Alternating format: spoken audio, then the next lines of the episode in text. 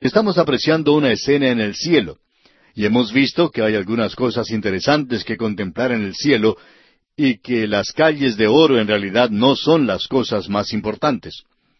El versículo siete entonces de este capítulo cuatro de Apocalipsis dice El primer ser viviente era semejante a un león, el segundo era semejante a un becerro, el tercero tenía rostro como de hombre, y el cuarto era semejante a un águila volando. En nuestro programa anterior aclaramos esta expresión de los seres vivientes. En algunas traducciones aparece como bestias, y vimos que proviene de la palabra soa, y no quiere decir bestia salvaje. Eso lo veremos cuando lleguemos al capítulo trece de este libro de Apocalipsis. Es una palabra diferente y se habla de un tipo de bestia diferente. Aquí es como dice la nueva traducción, seres vivientes. Y como dijimos en nuestro programa anterior, el énfasis no es colocado sobre la expresión de bestia, sino de ser viviente. En realidad están vivos, y aquí se nos dice que el primer ser viviente era semejante a un león, el segundo era semejante a un becerro, el tercero tenía rostro como de hombre, y el cuarto era semejante a un águila volando. Ahora hemos tratado de identificar a estos seres con los cuatro evangelios que ellos representan. Y creemos que esto es algo acertado, aunque es puesto en duda mucho en el presente. En realidad, el primer evangelio presenta al Señor Jesús como el Rey. Él nació un Rey, Él vive como Rey y muere como Rey. Él es resucitado como Rey y regresará otra vez como Rey. Todo lo que Él hace en el Evangelio de Mateo lo hace como Rey. Usted recordará que Dios dijo que la tribu de Judá era como un león. Y el rey, el gobernante, saldría de allí, que el cetro no se apartaría de Judá hasta que Silo viniera. Ahora el segundo ser era semejante a un becerro o a un buey. Este es un animal de carga, y podríamos decir un animal que ha sido domesticado. Y en el Evangelio según San Marcos se nos enseña o demuestra a Cristo como siervo, el siervo. Allí no se presenta ninguna genealogía. Si una persona viene a trabajar en su casa a lavar los platos o a llevar a cabo cualquier tarea de ese estilo, pues uno no le va a preguntar quiénes son sus padres o quiénes son sus abuelos. Eso no hace ninguna diferencia. Lo que uno tiene que saber es si puede hacer la tarea que se le encomienda.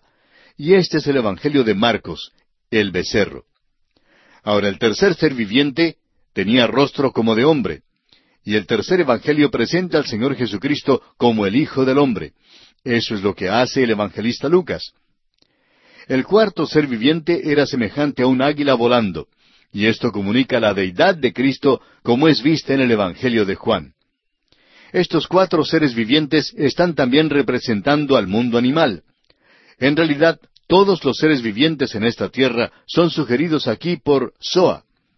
El león representa a las bestias salvajes, el becerro representa a los animales domésticos, el águila representa a las aves, y el hombre aquí es la cabeza de toda la creación. Ahora quizá alguien nos puede preguntar, ¿y qué en cuanto al pez? Bueno, en el cielo y la tierra nueva no habrá más mar, y ya que no habrá más mar, entonces no hace falta ningún pez, a no ser que vivan en la tierra seca. La serpiente tampoco estará allí.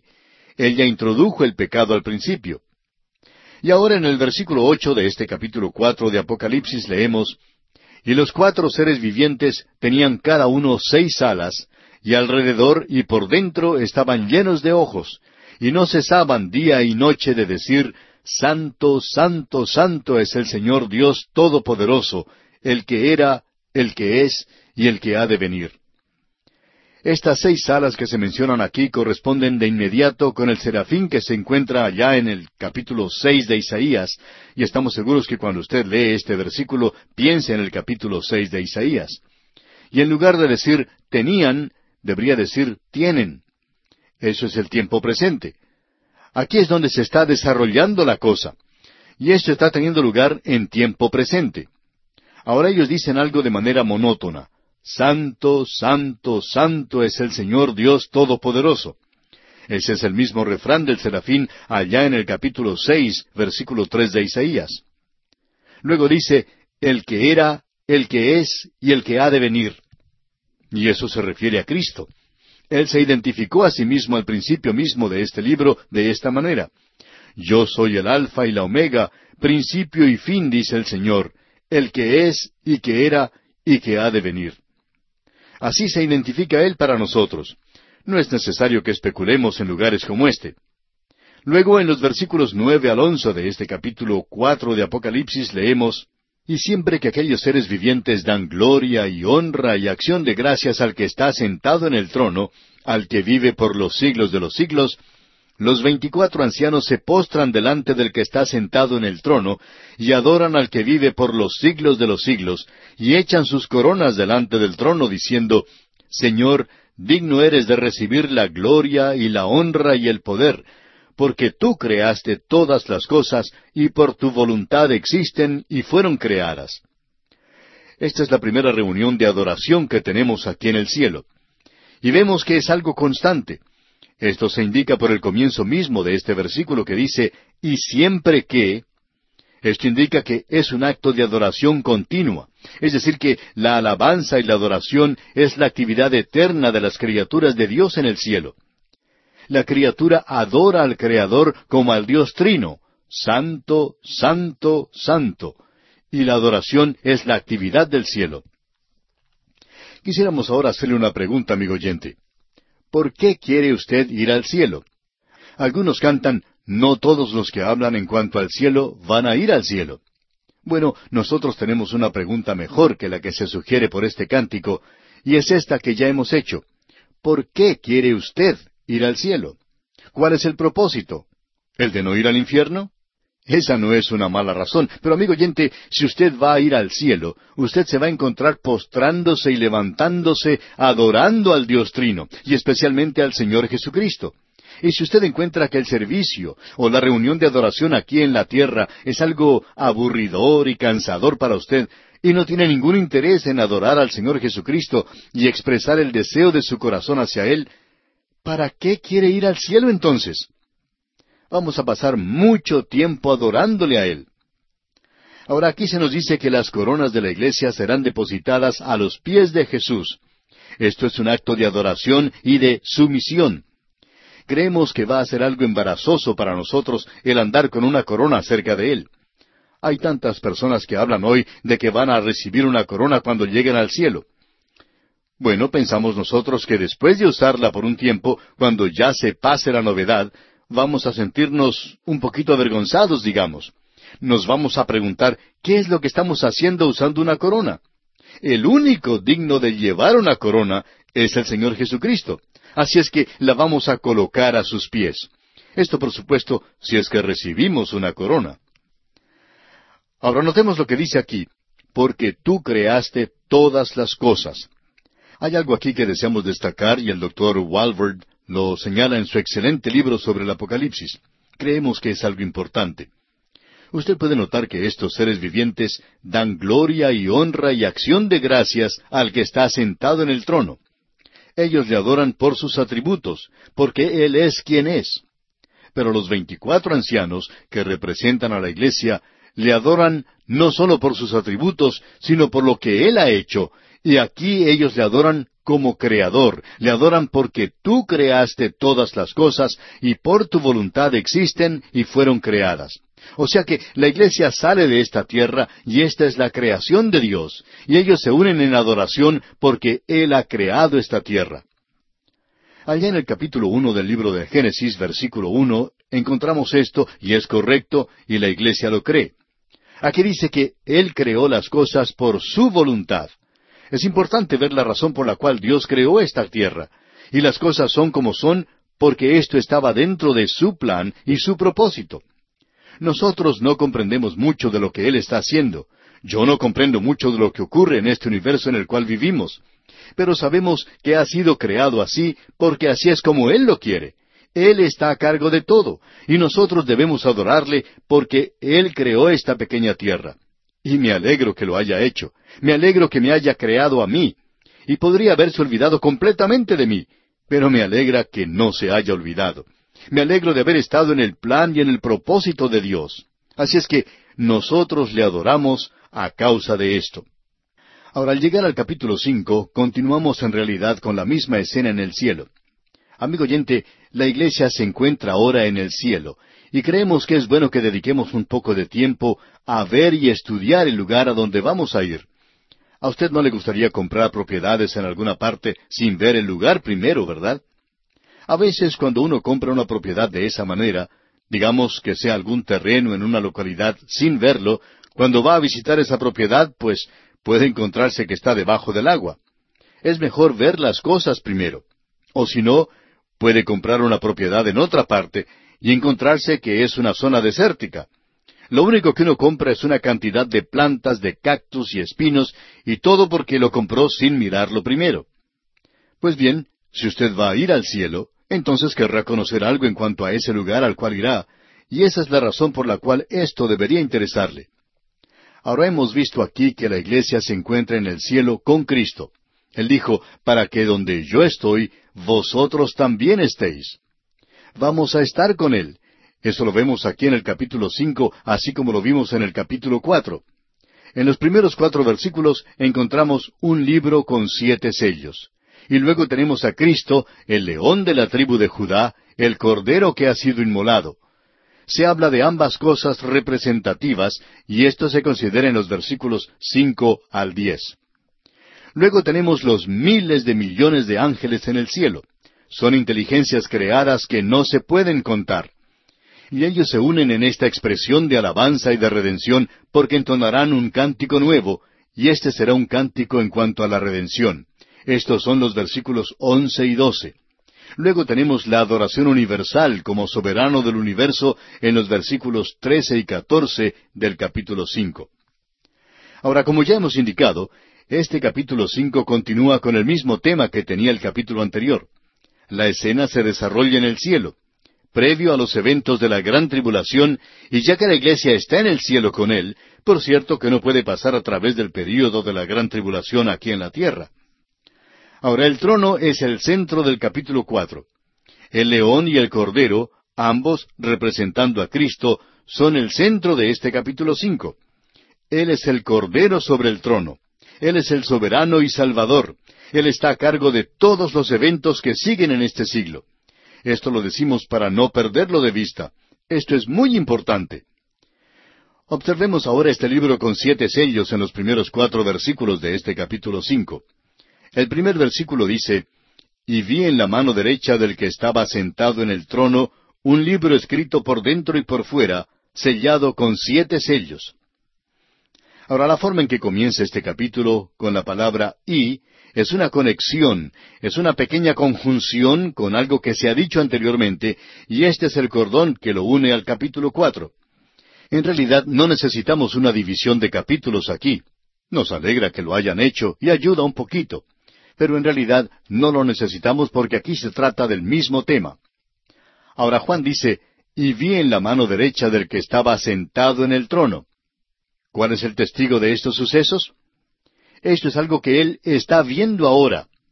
Alguien nos escribió una carta en una ocasión en la que demuestra que es un oyente que presta mucha atención a lo que decimos, y nos indica que somos como artistas porque presentamos cuadros con palabras. Bueno, no estamos de acuerdo con esto porque no somos artistas de ninguna clase en realidad. Pero se nos dice en esta carta que nosotros decimos constantemente, ¿no es este un cuadro maravilloso? o algo por el estilo. o ¿qué cuadro el que tenemos aquí? Pues bien, no nos habíamos dado cuenta de lo que decimos con tanta frecuencia, pero parece que es cierto. Y amigo oyente, quizá nosotros debemos utilizar todo nuestro sentido aquí en la palabra de Dios y debemos hacerlo de manera especial aquí en Apocalipsis. Juan está mirando y él está oyendo, y una de las razones por la cual aprobamos que se utilicen diapositivas para ilustrar sermones en las iglesias es que uno necesita ver muchas cosas en el presente y necesitamos oír mucho de lo que expresa la palabra de Dios y es necesario entonces utilizarlos con todos nuestros sentidos para probarlo y olerlo. Hay ciertas escenas en el libro que uno hasta las puede oler. Hay lugares donde uno puede oler el fuego y el azufre. Y eso es importante, amigo oyente. Vemos pues aquí que Dios el Padre tiene en la mano derecha un libro escrito por dentro y por fuera, sellado con siete sellos. Esto era lo que se acostumbraba a hacer en aquellos días. Stauffer señala que la ley del Imperio romano requería que un testamento fuera sellado siete veces, como lo ilustran los testamentos dejados por Augusto y por Vespasiano. Ese era el método utilizado entonces. Ahora sabemos que en el libro de Apocalipsis el número siete no ocurre de manera accidental, y no se usa porque estuviera en el Imperio Romano, pero es algo interesante notar que entonces se utilizaba siete sellos. Ahora, Godet considera este libro como un nuevo pacto. Otros lo llaman el libro de juicio. Walter Scott lo considera la revelación del propósito de Dios y el consejo en cuanto a este mundo. Quizá no debería llevar un título como el que tiene, como sugirió el doctor Ironside, un título de propiedad que pertenezca a este mundo, y podemos ver que este era el método de Dios. Usted recuerda que cuando los hijos de Israel iban a la cautividad, se le dijo a Jeremías que enviara a su siervo a comprar cierta propiedad, y que obtuviera el título de propiedad de ella, porque esta gente iba a regresar a esa tierra.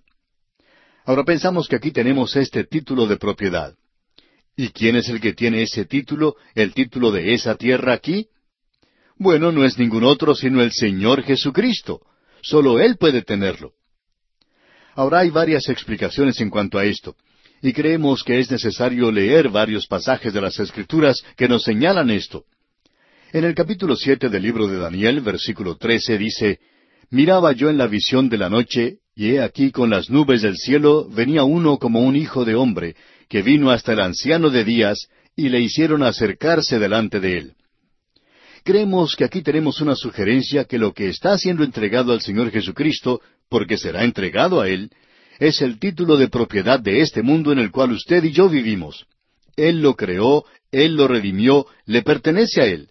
Este es el cuadro que se nos presenta aquí. También tenemos lo mismo allá en el libro de Zacarías.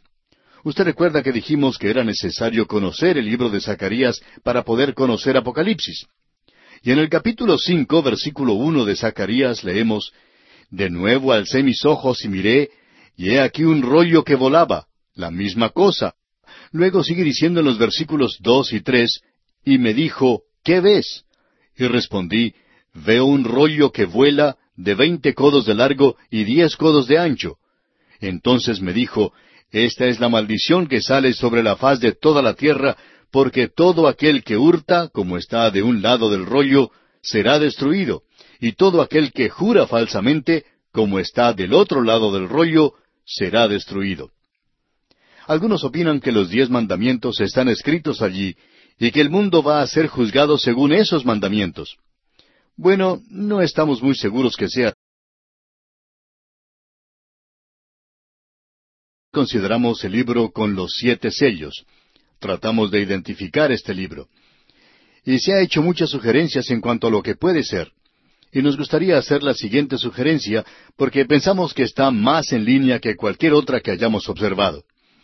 Para ser más específicos, quisiéramos decir que creemos que aquí se presenta el nuevo pacto de Dios con Israel. Él habla mucho en cuanto a esto.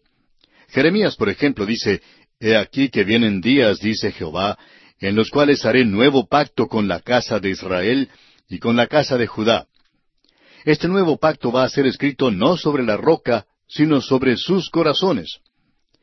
El apóstol Pablo en su epístola a los Romanos capítulo once versículos veintiséis y veintisiete dice, Y luego todo Israel será salvo, como está escrito, vendrá de Sión el libertador, que apartará de Jacob la impiedad. Y este será mi pacto con ellos, cuando yo quite sus pecados. Y el escritor a los Hebreos, en el capítulo diez de su epístola, versículo dieciséis, dice, Este es el pacto que haré con ellos después de aquellos días, dice el Señor. Pondré mis leyes en sus corazones y en sus mentes las escribiré. Ahora de esto es de lo que habla Jeremías en el capítulo treinta y uno de su libro. Y el escritor a los Hebreos agrega en el capítulo diez de su epístola, versículos diecisiete y dieciocho, añade, y nunca más me acordaré de sus pecados y transgresiones, pues donde hay remisión de éstos, no hay más ofrenda por el pecado. Amigo oyente, el pacto antiguo que Dios había hecho con Israel dependía del hombre. Los diez mandamientos decían que debían hacer esto y aquello y aquello otro, y dependían del débil brazo de la carne, y como resultado fracasaron. No porque había algo malo con los diez mandamientos o con la ley que Dios les había dado, el problema estaba con el hombre. Es la misma cosa que tenemos en el jardín del Edén. Hay tantas personas que piensan que había algo malo con la fruta o que ese árbol era algo fuera de lo común. Pensamos que era fruta muy buena, igual a las demás. El problema, pues, no estaba en la fruta de ese árbol, sino en esa pareja en esa tierra. Allí era donde estaba el problema. Este nuevo pacto depende del poder del trono de Dios, depende del Señor Jesucristo. Y en el versículo dos de este capítulo cinco de Apocalipsis leemos Y vi a un ángel fuerte que pregonaba a gran voz ¿Quién es digno de abrir el libro y desatar sus sellos? O sea, ¿quién tiene el derecho y el título para este mundo?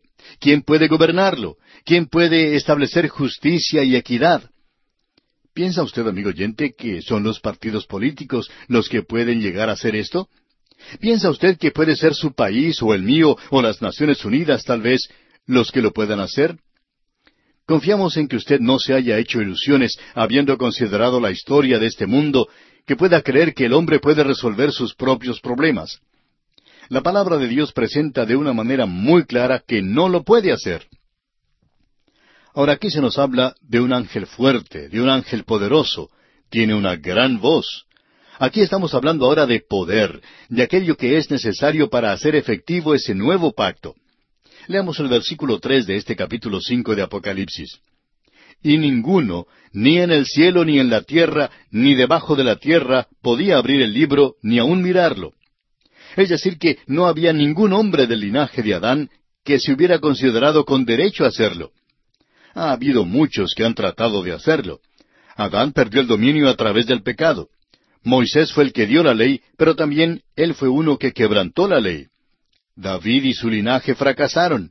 Nadie en el linaje de Adán llena los requisitos para hacer esto. No hay ninguno en el día de hoy. Este gobernante tiene que ser un redentor, un soberano, tiene que ser el salvador de la humanidad. Él es el único que puede hacerlo. Y Juan dice aquí que esto le perturbó a él. Adán, bueno, ponte a un lado, tú no puedes hacerlo. Ni tampoco pueden hacerlo ninguno de tus hijos. Satanás, bueno, está tratando de hacerlo solo, pero no lo puede hacer.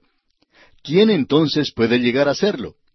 Bueno, notemos lo que sucede ahora. Juan dice aquí en el versículo cuatro de este capítulo cinco de Apocalipsis, Y lloraba yo mucho porque no se había hallado a ninguno digno de abrir el libro ni de leerlo, ni de mirarlo. Esto le perturbaba mucho a Juan. Ese hombre tiene una verdadera pasión por la profecía. Él tenía un afecto santo y una curiosidad piadosa. Él quería mirar a las cosas que ni siquiera los ángeles podían mirar. Juan participa de este drama porque él viene de la tierra y la revelación fue escrita con lágrimas. ¿Debe continuar la tierra en el pecado y la tristeza? ¿Hay algún futuro para la tierra? Bueno, escuchemos lo que nos dice el apóstol Pablo en su epístola a los Romanos, capítulo ocho, versículo veintitrés. Dice, Y no solo ella, sino que también nosotros mismos, que tenemos las primicias del Espíritu, nosotros también gemimos dentro de nosotros mismos, esperando la adopción, la redención de nuestro cuerpo. ¿Hay alguno capaz de gobernar esta tierra? Juan se siente abrumado por la posibilidad de que no hubiera nadie. Y el apóstol Pablo dice nuevamente en esa misma epístola a los Romanos capítulo ocho versículo veintidós, porque sabemos que toda la creación gime a una, y a una está con dolores de parto hasta ahora. Opinamos personalmente que la evolución es la filosofía y la teoría más pesimista que una persona pueda tener. No nos sorprende ver que hay tantos suicidas entre la intelectualidad. No hay ninguna esperanza si fueron necesarios tantos millones de años para llegar al punto en el que nos encontramos en el presente, ¿cuál es la esperanza para el futuro? ¿No hay alguien que pueda arreglar este problema? Es tan insignificante, tan pequeño y sin importancia el escuchar a los políticos decir hoy, vamos a lograr la paz en nuestra época, vamos a hacer eso. Y es mucho más trágico escuchar a la iglesia decir hoy que pueden arreglar los asuntos de este mundo o que siquiera pueden evangelizar a todo el mundo. Amigo creyente que nos escucha, no hay nadie a nuestro alrededor que pueda ser capaz de abrir este libro, que pueda hacerse cargo de esta tierra en la cual nos encontramos, y Juan llora mucho a causa de esto. Es una buena cosa que este libro no hubiera sido abierto aquí en la tierra, porque hay gran cantidad de maestros que ya podrían decirnos lo que está dentro del libro, lo que está fuera y a su alrededor también. Y hasta nos podrían decir de qué color eran las tapas. Esta gente tiene todas las respuestas. Pero pobre Juan, es una lástima que él hubiera estado allá tan lejos en Patmos y no aquí en nuestro lugar. Porque si nosotros hubiéramos obtenido esto, ah, le hubiéramos podido dar todas las respuestas a él. Pero Juan no tenía la respuesta, amigo oyente. Ahora vamos a tener a alguien que sí puede abrir el libro. Y llegamos a ver a Cristo, el león de la tribu de Judá, y el cordero que fue inmolado. Leamos el versículo cinco de este capítulo cinco de Apocalipsis. Y uno de los ancianos me dijo, No llores. He aquí que el león de la tribu de Judá, la raíz de David, ha vencido para abrir el libro y desatar sus siete sellos. Y nos hubiera gustado decirle a Juan que no se preocupara tanto por esto, porque si él no encontraba a nadie allá en el cielo que pudiera abrir este libro y obtener las respuestas, que viniera donde estábamos nosotros aquí en la tierra, porque, ja, nosotros sí tenemos todas las respuestas. Podríamos darle todas las respuestas a estas preguntas. Pero notemos ahora que evidentemente cualquiera de los ancianos podría haberle respondido. Ellos tenían iluminación espiritual, y creemos que esto los identifica más a ellos como la iglesia. El Señor Jesucristo le dijo a los suyos, usted recuerda ya en el Evangelio según San Juan, capítulo quince, versículo quince, ya no os llamaré siervos, porque el siervo no sabe lo que hace su Señor, pero os he llamado amigos, porque todas las cosas que oí de mi Padre os las he dado a conocer. El Señor Jesucristo es el único que tiene el derecho y el título a este libro. Él no solo le ha redimido a usted y a mí, sino que Él ha redimido toda la tierra. Él se identifica en esta sección en todos sus ministerios que están relacionados con la tierra. Note usted que se le llama el león de la tribu de Judá, la raíz de David. Bueno, el león de la tribu de Judá la identifica él, por supuesto, con la tribu de Judá. Eso fue lo que profetizó Jacob en cuanto a Judá cuando él estaba muriendo y llamó a su alrededor a sus doce hijos. Allá en Génesis capítulo 49, versículos nueve y diez leemos, Cachorro de león, Judá, de la presa subiste, hijo mío, se encorvó, se echó como león, así como león viejo, ¿quién lo despertará? No será quitado el cetro de Judá, ni el legislador de entre sus pies, hasta que venga Silo, y a él se congregarán los pueblos. Él también es la raíz de David. Y en el segundo libro de Samuel, capítulo siete, este gran capítulo del pacto de Dios con David, dice que Él levantará después de David a uno de su linaje, y éste gobernará no sólo sobre su pueblo, sino sobre toda la tierra. El Señor Jesucristo tiene el derecho a gobernar. Él es el cumplimiento de las profecías hechas en el Antiguo Testamento en cuanto al futuro de este mundo. Y todas esas profecías serán cumplidas en su segunda venida a esta tierra a establecer su reino. Ahora leamos el versículo seis de este capítulo cinco de Apocalipsis. Y miré y vi que en medio del trono y de los cuatro seres vivientes y en medio de los ancianos estaba en pie un cordero como inmolado, que tenía siete cuernos y siete ojos, los cuales son los siete Espíritus de Dios enviados por toda la tierra. Nos encontramos un poquito confundidos aquí. Vimos a un león y ahora él es un cordero. Juan todavía es un espectador de esta escena. Él dice, yo vi esto, un cordero. La palabra cordero aquí se encuentra en diminutivo. Literalmente significa corderito. Esto demuestra su mansedumbre y su disposición a ser sacrificado. Él es el Cordero que fue llevado al matadero. Él no abrió su boca. Él fue el Cordero de Dios que quita el pecado del mundo. Y ha sido inmolado, dice aquí. Eso indica la muerte sustitutiva, redentora y vicaria de Cristo, y el énfasis se da al hecho de que Él fue inmolado con violencia. Y Él estaba allí en pie. Esto habla de su resurrección. Él ya no está sentado a la diestra de Dios. Él está moviéndose ahora, se está dirigiendo al poder, Él está viniendo a esta tierra. El juicio de la tribulación está preparándose y se describe esto aquí. Los vientos ya están soplando sobre la tierra. Y Él está en medio del trono. Esto indica el hecho de que Él está delante del trono y listo a actuar como un juez justo. Los siete cuernos demuestran el poder perfecto. Un cuerno habla de poder. Usted puede ver lo que dice allá el capítulo siete de Daniel, versículo ocho, y tendrá una confirmación de esto. Él es pues omnipotente y los siete ojos demuestran un conocimiento perfecto. Él es entonces el Dios omnipotente y omnisciente, y Él actúa en la plenitud del Espíritu, el cual es el Espíritu de sabiduría y entendimiento. Aquí lo tenemos, un león y un cordero. El carácter de león se refiere a su segunda venida, el carácter de cordero a su primera venida. El león habla de su majestad, el cordero habla de su mansedumbre. El león, como león, es soberano. Como cordero, Él es un salvador. Como león, es un juez. Como cordero, Él es juzgado.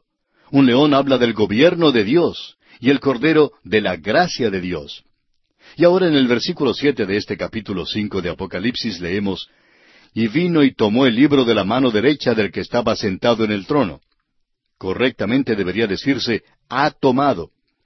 Él va hacia el trono y luego hacia la tribulación. Él juzga al mundo en justicia antes de reinar en justicia. Él ya no es más el intercesor de la iglesia, porque la iglesia ahora está con él. Él comienza a regresar como juez, y este movimiento aquí es importante. Luego en el versículo ocho leemos, Y cuando hubo tomado el libro, los cuatro seres vivientes y los veinticuatro ancianos se postraron delante del Cordero, todos tenían arpas y copas de oro llenas de incienso, que son las oraciones de los santos. Note usted que dice, y cuando hubo tomado el libro. Eso es en tiempo pasado. Este es un gran movimiento de toda la creación y ahora Él está en control. Notemos aquí la adoración del Cordero de parte de los cuatro seres vivientes y de los veinticuatro ancianos. Las arpas aquí demuestran alabanza. Los ancianos no tocan el arpa. Esto es nada más una señal de alabanza a Dios. Me agrada haber descubierto que no voy a tener que ser un ángel y que no voy a tener que tocar el arpa. Esto no me llama la atención a mí. Ahora, si usted quiere un arpa, pues creemos que se le puede dar una en el cielo. Pero a mí me gusta saber que no voy a tener que tocar un arpa. Ahora, los veinticuatro ancianos actúan aquí como sacerdotes. Y solo la iglesia es un sacerdocio de creyentes en el cielo. El doctor Carl Amerding nos da un pensamiento muy llamativo.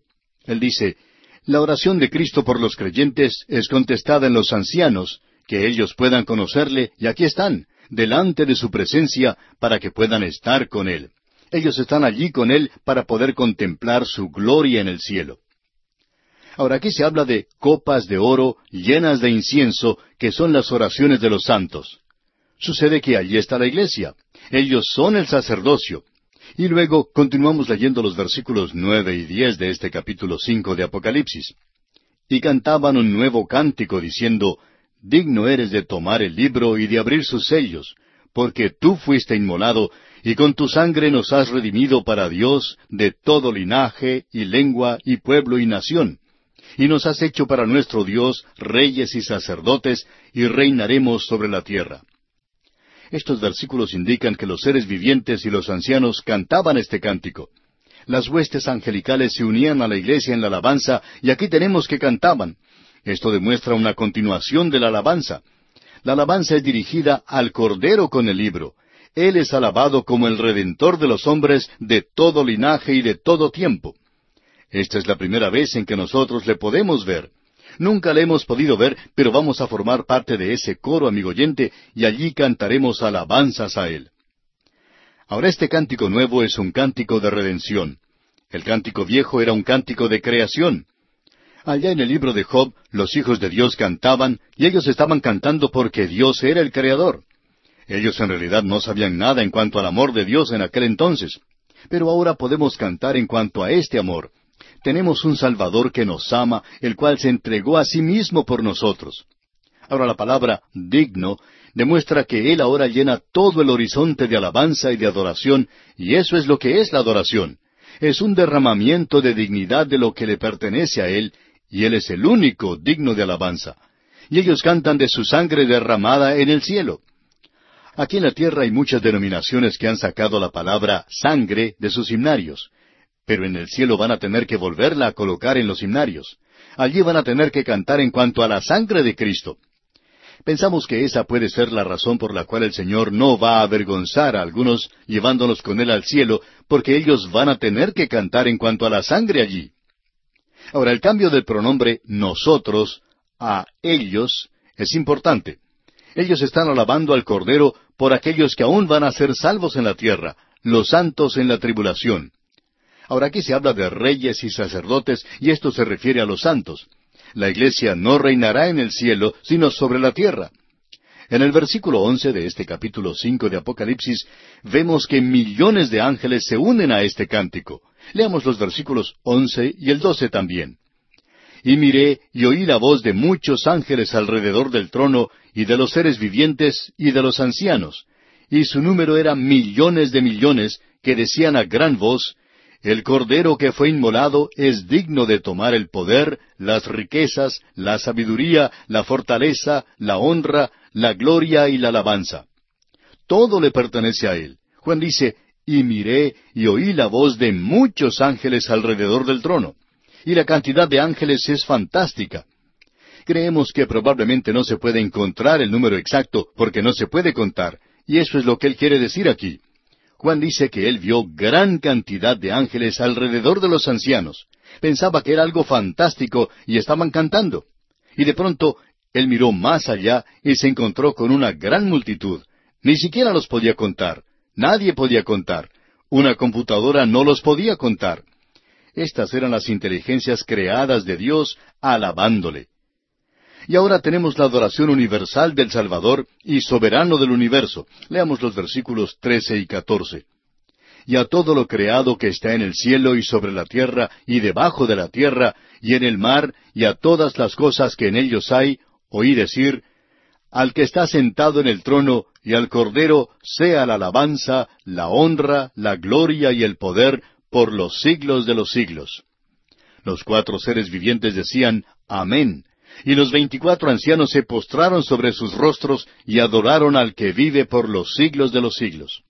Toda criatura de Dios se une en este acto de adoración universal en el cielo y en la tierra, hasta los animales de la tierra, los peces del mar, todos se unen en este volumen de alabanza. Y las criaturas vivientes agregan su amén a todo esto. La iglesia aquí se inclina, se postra en una adoración y alabanza silenciosa. Llegamos al capítulo seis. Este capítulo es en realidad una gran división, es la gran línea divisoria de las aguas del libro de Apocalipsis. Aquí tenemos una división que es de suma importancia. Cuando uno viaja de Oriente a Occidente o viceversa, en los Estados Unidos y Canadá, llega a un punto donde se encuentra con una zona que se llama la línea divisoria de las aguas. En esa línea divisoria de las aguas, los ríos cambian de dirección. Para un lado fluyen de oriente a occidente, mientras que para el otro lado fluyen de occidente hacia el oriente. Se dice que uno puede arrojar un pedacito de madera en la corriente que se dirige hacia el occidente, del lado occidental de la línea divisoria, y ese pedacito de madera iría para el Océano Pacífico. Pero si uno lo pusiera del otro lado, del lado oriental de la línea divisoria, entonces iría a parar al Océano Atlántico, pasando por el Golfo de México. Bueno, esta es una división muy importante porque separa a esos dos pedacitos de madera y van a terminar a un mundo de distancia el uno del otro. Ahora, eso es lo que tenemos aquí en este capítulo seis del libro de Apocalipsis. Y la razón para esto es que hemos llegado a la tercera división principal de este libro. Dijimos esto en el capítulo cuatro y allí es donde se encuentra en realidad. Pero lo que ocurrió en el capítulo cuatro es que nos encontramos transferidos al cielo. Juan fue tomado hacia el cielo y nosotros subimos junto con él porque comenzamos entonces a ver las cosas del cielo. Allí no vimos nada que se llamara iglesia, porque la iglesia es el nombre que se le había dado aquí en la tierra. Pero allí vimos a los veinticuatro ancianos y subimos junto con Juan y teníamos que llegar a ese lugar de alguna manera. Fuimos arrebatados. Y estos ancianos representan a la iglesia y la iglesia se encuentra ahora en el cielo. Ya no se menciona más de aquí en adelante en el libro de Apocalipsis como algo que está en la tierra. Ah, hay una invitación final que proviene de la iglesia y que se refiere a estos días en los cuales vivimos. Pero aquí tenemos un proceso muy ordenado en el libro de Apocalipsis y es necesario que sigamos la regla establecida por el apóstol Pedro en cuanto a la profecía, de que ninguna profecía de la Escritura es de interpretación privada. Es decir, que uno no puede interpretarla por sí misma. Tiene que ser observada como un tema, como un programa, y tiene que encajar con las demás. Para cuando uno llega al capítulo seis, hay muchos que se olvidan que Juan nos presentó una división bien ordenada del libro de Apocalipsis. Allá en el capítulo uno, versículo diecinueve, él nos dijo, Escribe las cosas que has visto, y las que son, y las que han de ser después de estas. Esa fue la gloriosa visión de Cristo glorificado. A Él se le presenta como el gran sumo sacerdote, de pie entre los candeleros, donde Él mantiene la luz encendida sobre la tierra.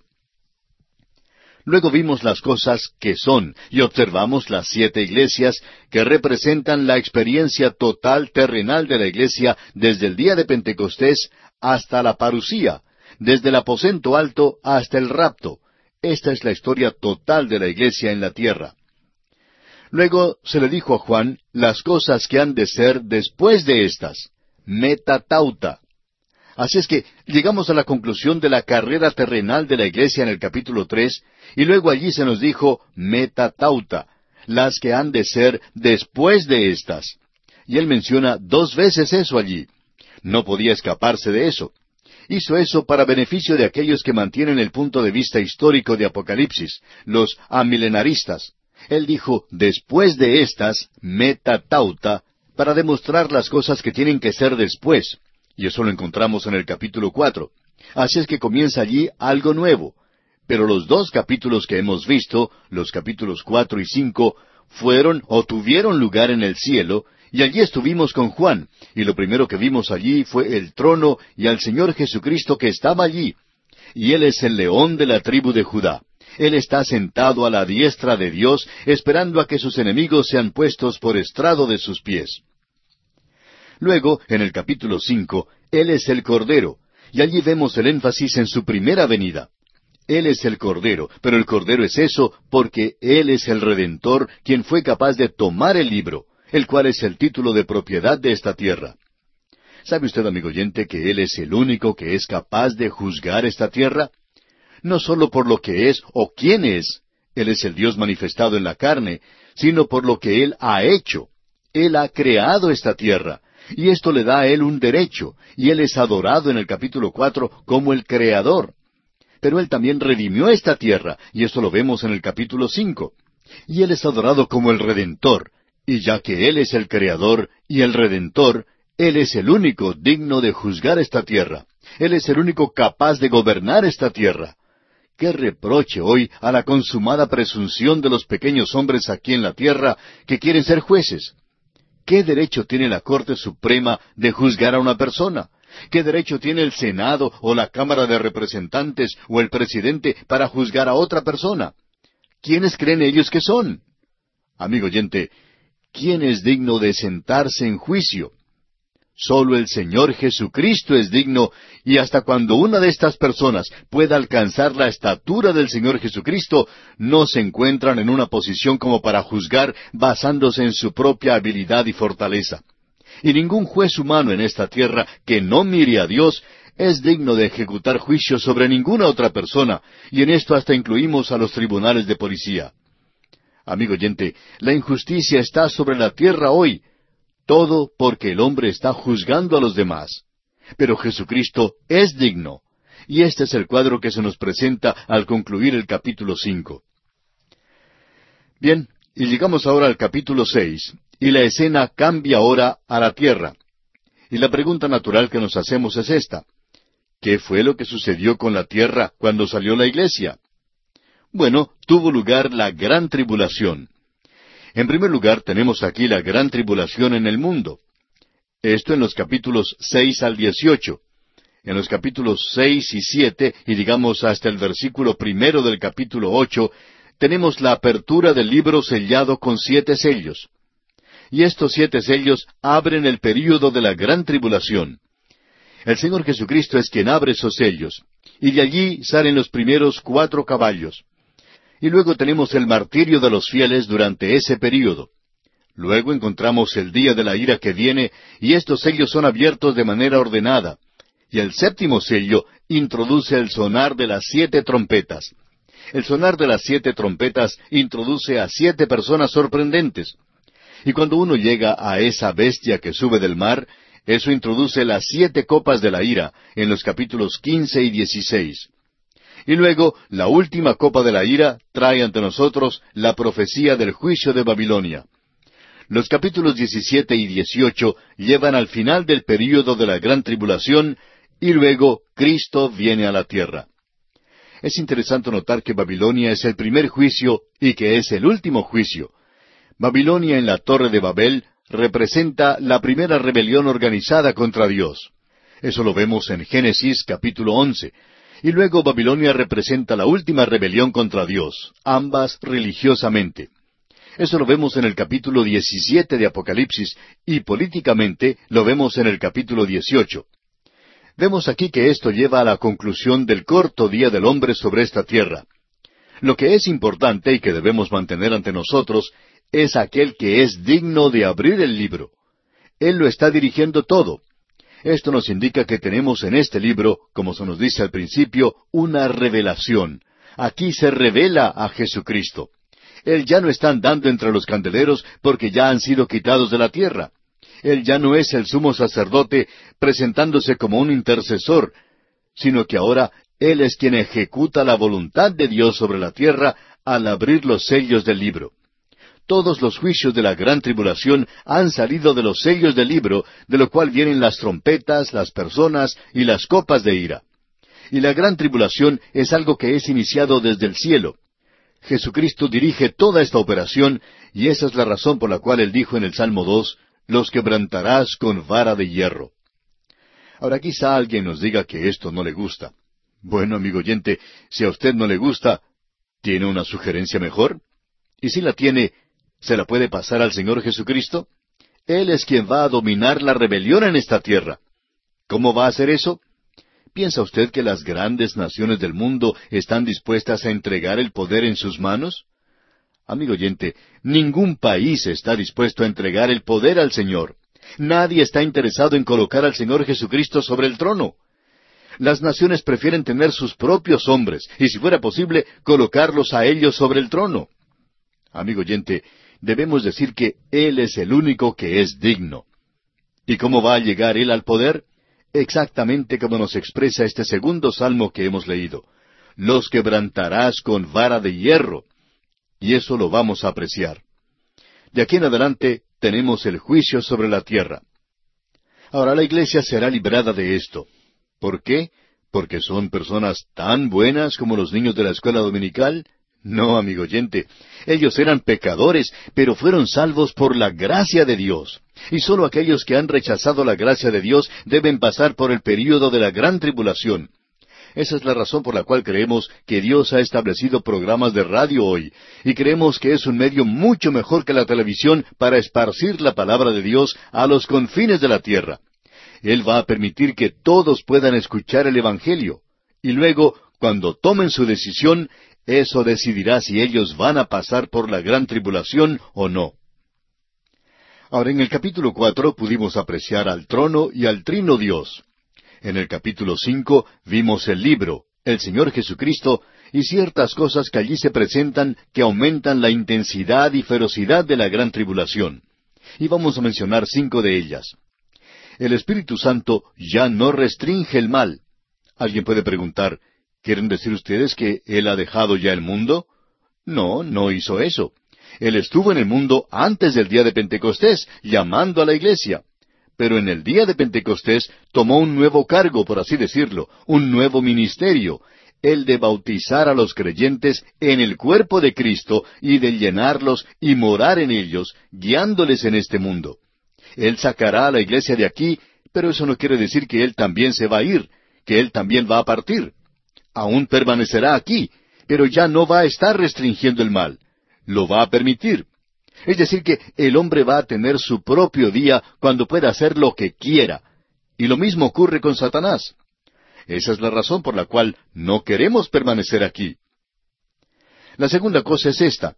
La luz y la sal que forman la verdadera iglesia son quitadas. La iglesia tiene muy poca influencia en el mundo, pero aún tiene un poco, y cuando salga de este mundo, entonces no habrá nada de esta influencia. La tercera cosa es que el diablo sabe que tiene un tiempo muy breve, pero él va a tratar de hacer lo más que pueda durante ese período. Él se va a aprovechar de esta ocasión, y Dios le va a dar libertad para obrar. Eso lo podemos ver en este período de prueba. La cuarta cosa es que los hombres malos están libres para dar comienzos a sus planes nefastos.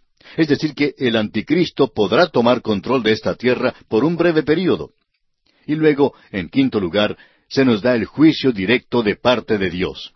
Eso lo tenemos en este capítulo seis y en el versículo diecisiete, donde dice, Porque el gran día de su ira ha llegado, ¿y quién podrá sostenerse en pie? Este es un tremendo período, y no creemos que la gran tribulación surja así de repente como un gran tornado. La apertura de los sellos es algo gradual, lógico, cronológico, se abre uno a la vez. Este libro de Apocalipsis tiene mucho sentido, amigo oyente. Ahora, al llegar a este capítulo seis, al texto de este capítulo, queremos hacer una declaración con mucho cuidado y de aquí en adelante, mejor dicho, del capítulo cuatro en adelante, todo es futuro. Todo esto es futuro y nos encontramos en el momento de las cosas que son, el período de la iglesia, y estas cosas se extienden hacia el futuro. Y entonces, amigo oyente, no trate de arrastrar ninguno de estos sellos, o ninguna de las trompetas, o de las copas de la ira, o ninguna de estas personas a este período, porque no pertenecen a este período, y no van a aparecer en este período. Creemos que hemos visto aquí la preparación de la escena, pero no creemos que ninguna de estas cosas estén sucediendo en el presente. Aun así, vemos que hay muchos que están haciendo esto, y eso es sensacionalismo, por supuesto, y esto hace que haya más oyentes y se vendan más libros. Pero por cierto que no está de acuerdo con la forma en que Juan lo expresó aquí. Todo esto aquí es muy lógico, amigo oyente. Así es que creemos que debemos establecer esto como un axioma de que aquí en adelante es el futuro y es algo que va a suceder, pero ninguna de estas cosas ha sucedido todavía.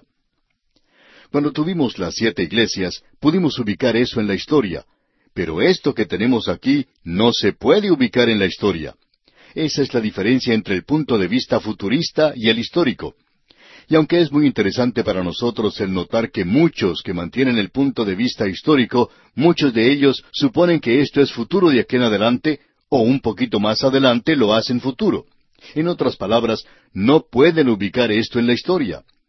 El amilenarista tiende a colocar todo de aquí en adelante en la historia, y como resultado hay como cincuenta sistemas diferentes de interpretación, según el doctor Walworth, que han salido del punto de vista histórico. Amigo oyente, cuarenta y nueve de esos sistemas tienen que estar equivocados. Y hablando personalmente, creemos que el otro también lo está. Amigo oyente, queremos citar otra vez lo que dice el doctor Walford, y él a su vez cita del libro de John Cummings, Conferencias sobre el Apocalipsis.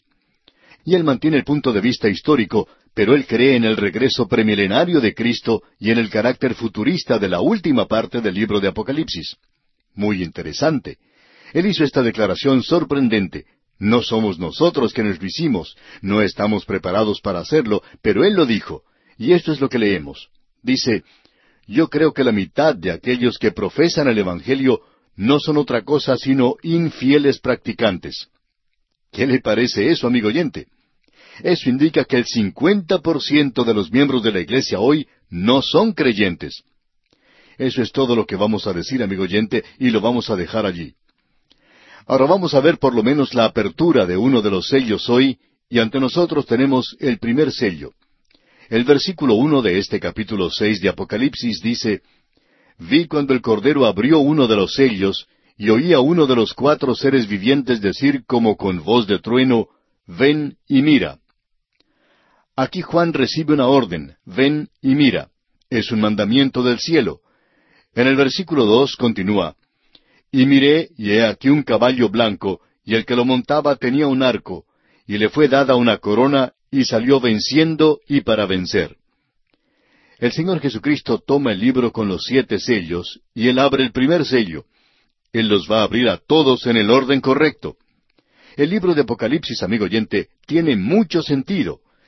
El Señor está en control de todo aquí, y toda criatura en el cielo está actuando según su mandamiento. Así es que los cuatro jinetes van a salir ahora, y él abre el sello y dice, ve. Y Juan vuelve a indicar aquí que vio y oyó. Este es como un programa de televisión que estamos viendo. Ahora, el simbolismo del jinete en el caballo blanco ha dado ocasión para muchas opiniones diferentes y a muchas diferencias. La interpretación preponderante entre los eruditos es que este jinete representa a Cristo y usan el Salmo 45 y el capítulo 19 de Apocalipsis para apoyar esa interpretación. Pero la mayoría de los expositores bíblicos contemporáneos de la tendencia premilenaria dicen que el caballo blanco y el jinete son el anticristo. Esa es la posición que toman los doctores Scott, Ironside, Schaeffer, Walford, Woodbridge y Pentecost. Y esa es también nuestra posición. Ahora el anticristo no aparece como un villano. Después de todo, amigo oyente, Satanás tiene ángeles y son ángeles de luz. No se parecen a los demonios, no tienen cuernos. Así es que el anticristo vendrá como el hombre más atractivo que el mundo jamás haya visto, porque ellos no vieron al Señor Jesucristo y no lo ven hoy tampoco. Pero van a aceptar a este hombre porque ha venido en su propio nombre.